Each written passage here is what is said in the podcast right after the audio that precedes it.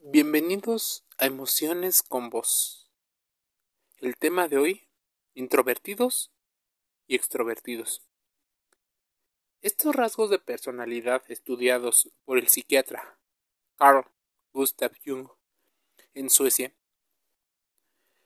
mencionan que una persona extrovertida, por ejemplo, busca el contacto intenso con el mundo exterior, recargando así su energía a partir de las interacciones sociales, mientras que la personalidad introvertida podría estar utilizando su energía psíquica para mirar más hacia adentro.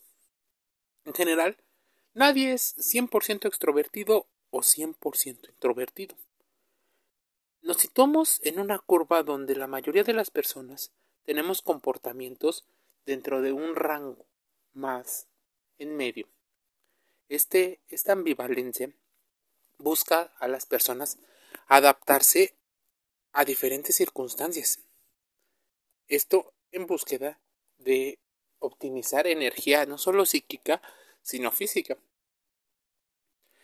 La mayoría de las mentes tienen a inclinarse más a una que la otra dependiendo de diferentes características dentro del entorno, la educación o incluso la composición química que tienen en el cerebro las personas extrovertidas y las introvertidas. Seguramente has escuchado muchas veces este rasgo.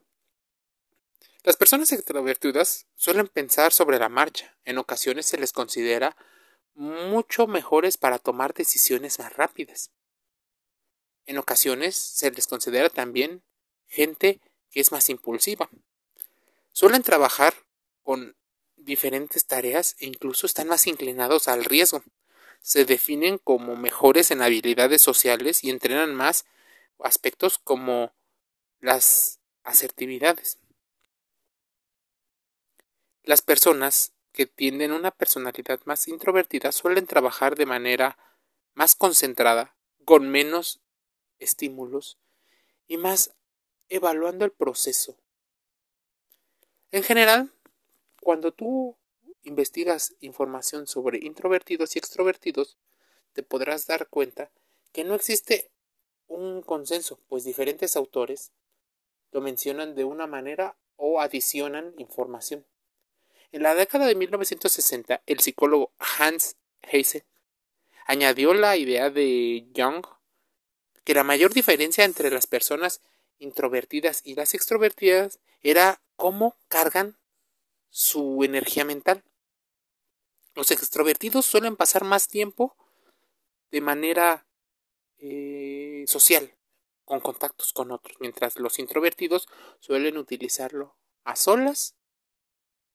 En ocasiones se considera malo ser introvertido al hecho en que este mundo habría crecido a partir de la interacción social, pero no todos a lo largo de los siglos que tiene la humanidad han sido extrovertidos, pero como éramos una sociedad, los humanos mamíferos, más relacionado al cazador y al recolector, el cazador más fuerte tenía muchos más recursos y por ello la personalidad extrovertida se convirtió en el deseo de la sociedad.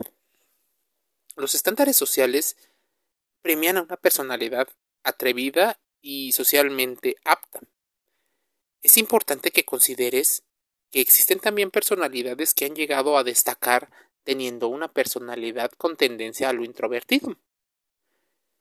Es importante que consideres, antes de emitir un juicio de valor, evaluar o pedirle a un profesional de la salud mental, psicólogo o psiquiatra, que te pueda ayudar a hacer y a descubrir cuáles son los rasgos más favorecedores para tu personalidad pues conociendo estos rasgos encontrarás las fortalezas que te ayudarán a adaptarte.